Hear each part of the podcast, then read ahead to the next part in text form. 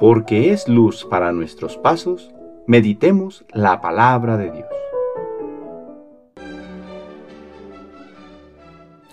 Del primer libro de Samuel, capítulo 16, versículos del 1 al 13. En aquellos días dijo el Señor a Samuel, ¿Hasta cuándo vas a estar triste por Saúl? Yo ya lo rechacé y él no reinará más sobre Israel. Ve a la casa de Jesé en Belén, porque de entre sus hijos me he escogido un rey. Llena pues tu cuerno de aceite para ungirlo y vete. Pero Samuel le replicó, ¿cómo voy a ir? Si Saúl se entera me matará. El Señor le respondió, lleva contigo una ternera y di, vengo a ofrecer un sacrificio al Señor. Invita a Jesé al sacrificio y yo te indicaré lo que has de hacer. Luego ungirás al que yo te señale. Hizo Samuel lo que el Señor le había dicho.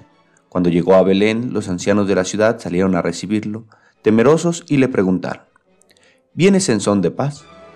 Les respondió, sí, vengo a ofrecer un sacrificio al Señor. Purifíquense y vengan conmigo al sacrificio. Luego purificó a Jesé y a sus hijos y los invitó también al sacrificio. Cuando se presentaron ante él, al ver a Eliab, el hijo mayor de Jesé, Samuel pensó, Este es sin duda el que voy a ungir como rey. Pero el Señor le dijo, No te dejes impresionar por su aspecto ni por su gran estatura pues yo lo he descartado, porque yo no juzgo como juzga el hombre. El hombre se fija en las apariencias, pero el Señor se fija en los corazones. Entonces Jesé llamó a su hijo Abinadab y lo hizo pasar ante Samuel, el cual le dijo, tampoco a éste lo ha escogido el Señor. Jesé hizo pasar a Samá, pero Samuel le dijo, a éste tampoco lo ha elegido el Señor. Así fueron pasando ante Samuel siete de los hijos de Jesé. Pero Samuel dijo, Ninguno de estos es el elegido del Señor. Luego le preguntó a Jesé, ¿son estos todos tus hijos? Él respondió, falta el más pequeño que está cuidando el rebaño. Samuel le dijo, hazlo venir, porque no nos sentaremos a comer hasta que llegue. Y Jesé lo mandó llamar. El muchacho era rubio, de ojos vivos y buena presencia. Entonces el Señor dijo a Samuel, levántate y úngelo, porque este es. Tomó Samuel el cuerno con aceite, y lo ungió delante de sus hermanos. A partir de aquel día, el Espíritu del Señor estuvo con David, Samuel se despidió y regresó a Ramá. Palabra de Dios.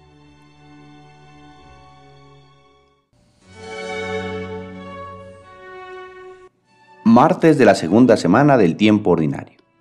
Samuel es enviado a ungir al nuevo rey de Israel. Ayer hemos escuchado que Saúl ha sido rechazado por Dios por su desobediencia. Y hoy Samuel es enviado, a pesar de su tristeza y de su temor, a ungir al nuevo rey. En Samuel descubrimos el proceder común de los seres humanos, ver las apariencias de quienes nos rodean, juzgar por cómo se ve el otro, a tal grado que se vuelve un aspecto muy importante en este mundo el cómo se ve una persona. De hecho, existe un dicho, como te ven, te trata, haciendo alusión que hay que tener una buena presentación para provocar un buen trato de parte de los demás. Habrá quienes, basados en esta mentalidad, busquen las mejores marcas, los perfumes, lo exterior, para que, entre comillas, verse bien, olvidando que aunque el exterior esté muy arreglado, si el corazón está vacío, todo lo demás no durará, pues es apariencia que pronto caduca. Dios, junto al profeta Samuel, nos enseña a ir más allá de las apariencias, a ver el interior de las personas, a descubrir que en el interior de cada uno de nosotros está la verdadera riqueza. Esto, por otra parte, además de enseñarnos a no juzgar a los demás por su apariencia exterior, nos lleva a cultivar nuestra verdadera riqueza, los valores y actitudes que vamos sembrando en nuestro corazón, a despreocuparnos por el cómo me ve el otro y dedicarnos a que nuestra renovación empiece desde dentro. Que al cultivar en nuestro corazón los valores del Evangelio, nos veamos cada día transformados también exteriormente. El Señor esté con ustedes. La bendición de Dios Todopoderoso, Padre, Hijo y Espíritu Santo, descienda sobre ustedes y les acompañe siempre. Que tengan buen día.